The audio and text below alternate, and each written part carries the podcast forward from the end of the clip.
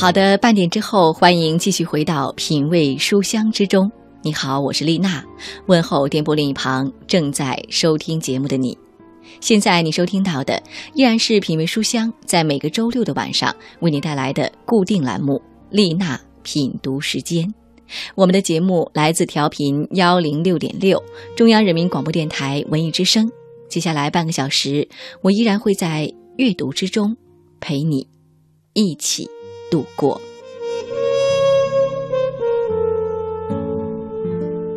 真的非常珍惜和期待与你每周相会的半小时时光。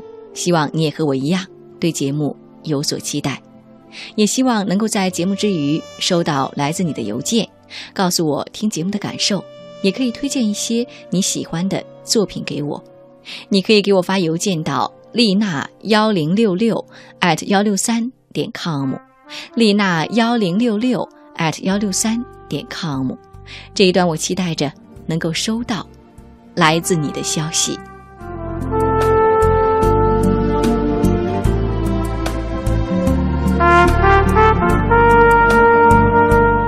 好的，今天节目当中要跟你分享到的是一篇完整的文章，叫做《生活中的职场哲理》，我们一起来听。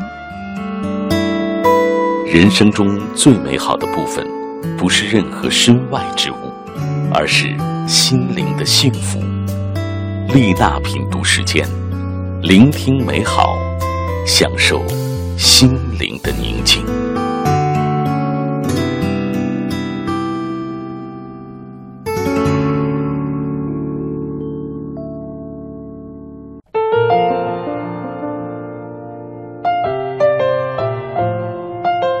这年七月，刘金燕任尚志广告公司的策划经理，已经期满一年了，眼看就要到续约期，她不由陷入了焦虑之中：是去，还是留呢？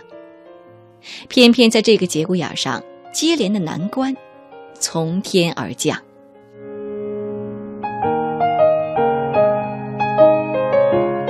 四月时，一向很好说话的家家家私卖场的徐经理。居然对刘金燕公司提供的策划方案提出了质疑，说是店庆活动惨遭失败，顾客对他们的买就送活动根本不领情，反而指责他们羊毛出在羊身上，搞虚假赠送。于是商家决定打回原定的五一节方案，让上至一周内务必策划出一套新方案。刘金燕实在想不通。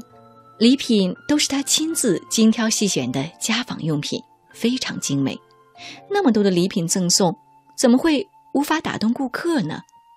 没办法，顾客就是上帝。徐经理轻飘飘的一句话，让他和全策划部的员工们一起开始了没日没夜的加班。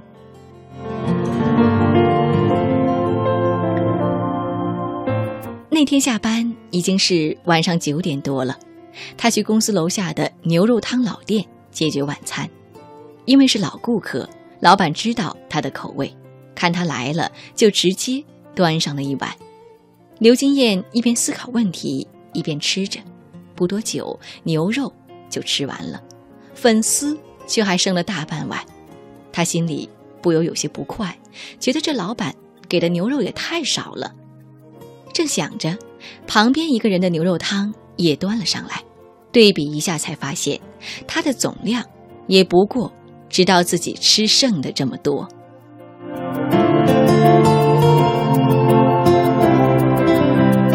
回家的路上，刘金燕突然醒悟过来，原来老板正因为他是老顾客，才给他加了许多粉丝，但正因为粉丝加了量，才显得牛肉的量。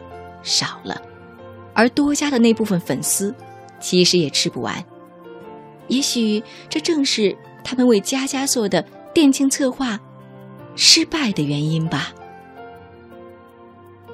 一到家，刘金燕就打开电脑，调出原先的策划案，仔细审视了一下，发现那些礼品虽然精美，却无非是牛肉汤里的粉丝，多半不是顾客所必须的。或者说，不是由顾客自己的审美眼光去挑选来的，这样顾客虽然享受到了买就送，却难免感觉到是花钱买了一大堆不实用的东西。如此看来，加再多的粉丝，对顾客而言，也不如加少许牛肉更实惠。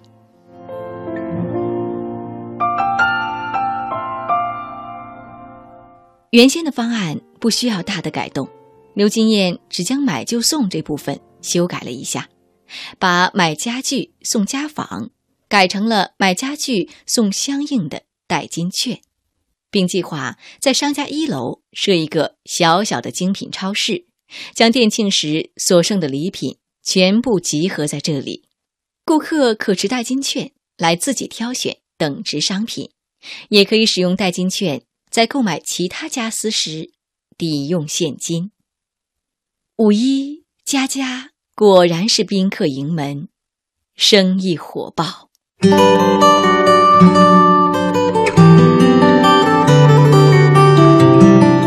紧接着，恩尔雅集团的策划总监换人了。原先那位和刘金燕的助理袁红关系相处的非常不错，可是新来的这位陈总监却似乎。不买袁弘的账，连见个面也难，总是推脱很忙。袁弘一直是公司有名的公关要员，连他也搞不定的人，刘金燕实在想不出谁还能有能力去攻克这一难关。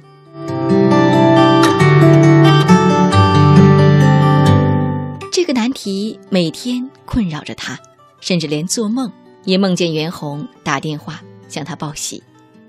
那天清晨，他又从一个纷乱的梦中醒来了，倦倦的去洗手间洗漱。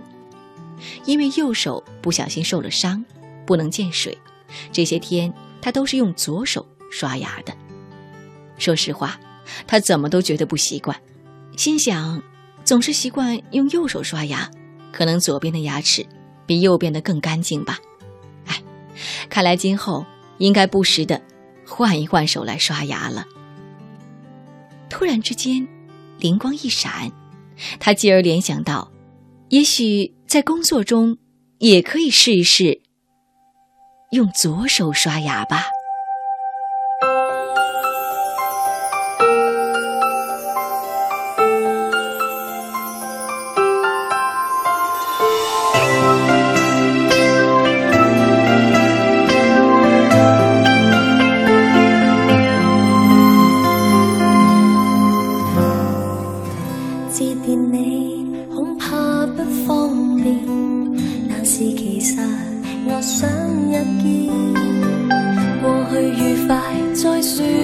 中纪念偏偏不可再现偶尔在线遇见有礼貌的劝勉那隔膜其实明显明明从前共你天天相见到后来发现人会突然再不见自己都不要，为何垂头看自己的目标，像幽冥我所念不高了。然后开始自怨，我怕你最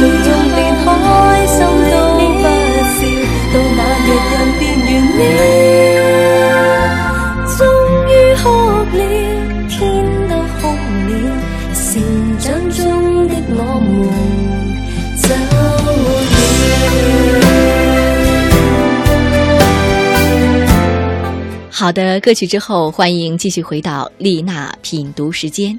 我是丽娜，问候电波另一旁正在收听节目的你。现在你收听到的依然是品味书香在每个周六的晚上为你带来的特别栏目，它来自调频幺零六点六中央人民广播电台文艺之声。每个周六晚上的九点三十分到十点钟，我都会准时的守候在这个频率，准备一些好故事、好文章，等着与你分享。期待着每一次都有你的陪伴。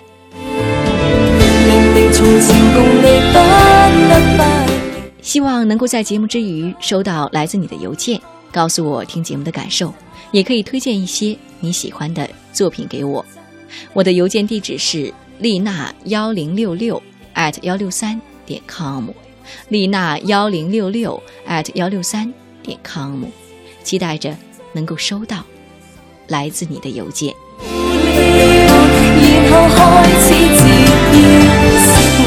今天节目当中跟你分享到的是一篇完整的文章，叫做《生活中的职场哲理》。我们的故事还没有讲完。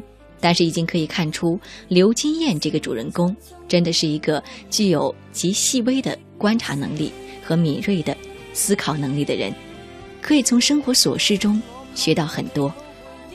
其实想一想，我们大部分人所面对的生活都是大同小异的，但是每一个人看到的情形，每一个人从中汲取的营养，却有着极大的差异。也许这个七月，你将走出校园，进入自己的职场；也许正在面对职场的你，也遭遇了绵绵的细雨。那么，你有这样的火眼金睛吗？在用左手刷牙的时候，刘金燕又豁然开朗了，想到在工作中或许也可以试一试用左手刷牙，他会怎么做呢？接下来他还会遇到怎样的困难呢？继续带给你今天的故事：生活中的职场哲理，让我们在别人的故事中获得启发和思考。您正在收听的是《品味书香》丽娜品读时间，聆听美好，享受心灵的宁静。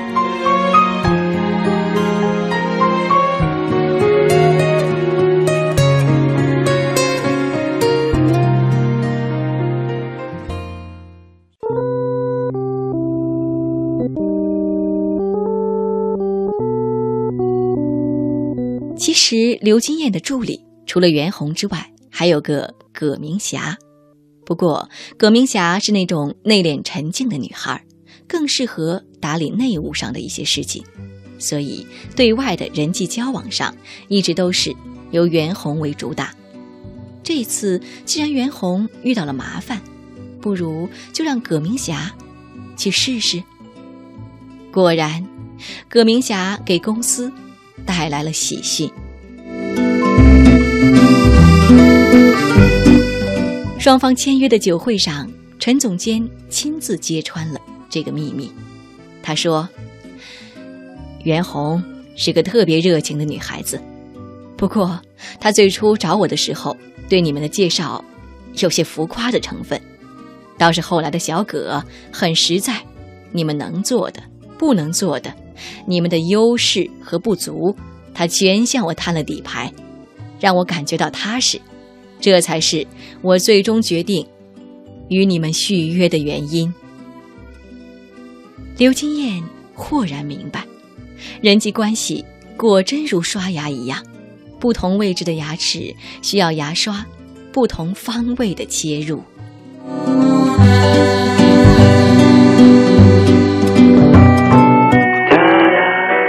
策划又是策划，有时候刘金燕不禁想，做这份工作会比常人多消耗多少脑细胞啊！这一次是帮一家房地产公司做一套开盘仪式的方案，对方要求搭一个露天台，开盘当天进行文艺演出，演出前要放飞和平鸽，所有观看演出的顾客都要有位置坐，有茶水喝。除了销售大厅外，还要在演艺台的四周搭建临时的讲解台，临时请一些讲解员为大家讲解楼盘的情况。明明为难，刘金燕却还是硬着头皮应了下来。首先是要聘请临时讲解员，条件是懂得房产销售相关知识，有一定经验的优先。找到之后，还要针对客户的楼盘进行培训。然而，有售楼经验的女孩子们，往往都已经在其他房产公司上班了，不可能因为这种临时的差事而请假，所以能聘到的多半是没有经验、只对学习能力比较自信的女孩子。其次，刘金燕去气象局了解到，开盘那几天正处在梅雨季节，随时都可能下雨，光这两点就够他头疼的了。再加上其他一些细节，他真希望谁能给他变出个孔明的锦囊来，好解他的燃眉之急。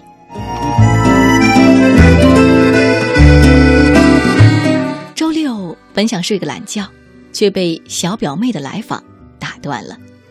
小表妹精力旺盛，一来就问了他一道问题：“你能不能把一个大罐子在毫不破损的情况之下，放进一个小罐子里呢？”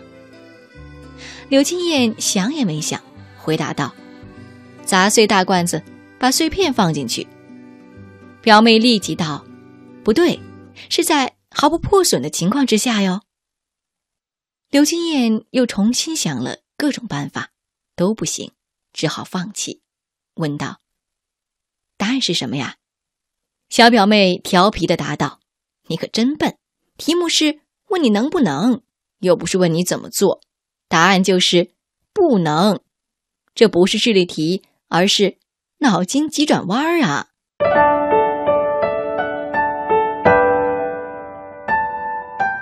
这才发现。自己被绕了进去，刘金燕乐了，接着却又陷入了深思。是啊，明明做不到，为什么不敢于承认呢？所谓有求必应的形象虽然重要，可是比较起应了之后却无法给客户满意的结果而言，哪个更重要呢？想到这里，刘金燕顾不上这来之不易的休息日，立即约对方见了面。谈了他的诸多难以达到的因素。房产公司的老板起初不愿接受，可是听到刘金燕坦诚的分析后，脸上的表情也逐渐融化成了笑容。他说：“其实，在找上智之前，我找过很多家广告公司，他们都信誓旦旦地说没有问题，可是出来的方案却全不尽如人意。”我只好放弃，重新寻找合作伙伴。那天你和他们一样，一口答应下来，我心里呀就打起了小鼓，感觉这一次合作可能又是不欢而散了。没想到你这么用心，为我们考虑了这么多。既然你觉得不可行，那就请你设计一套可行的方案来吧。那次开盘仪式被刘金燕安排在了已经竣工的会所里，会所外的泳池边搭起了长长的伞厅，摆放着免费享用的美食，做好了晴雨天气的两手准备。会所内摆放了四个大背头，自动播放对楼盘的讲解和对公司的介绍，而销售人员只需要接待签约和有意向的客户。就可以了。像端茶送水这类琐事，则聘请了礼仪人员进行代劳。开盘仪式举办的非常成功，房产公司的老总当场拍板，该楼盘一期的广告由上智全权代理。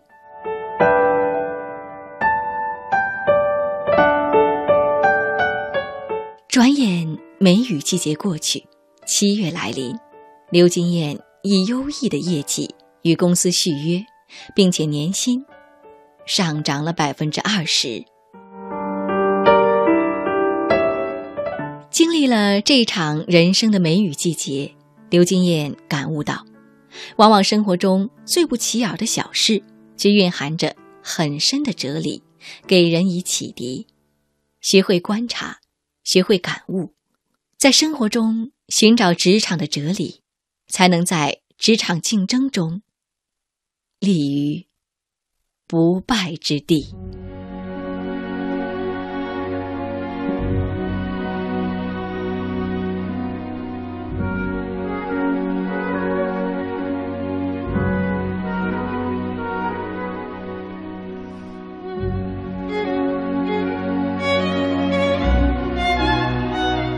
好的，这里依然是丽娜品读时间，谢谢电波另一旁有你的关注。今天节目当中跟你分享到的这篇文章叫做《生活中的职场哲理》。是的，小事中蕴含着大道理，只要我们细心观察、用心思考，其实这样的哲理无处不在。不仅像作者所说的，可以让我们在职场当中立于不败之地，也可以让我们的生活更有收获，让我们的生命变得更加丰盛。我们一起努力吧。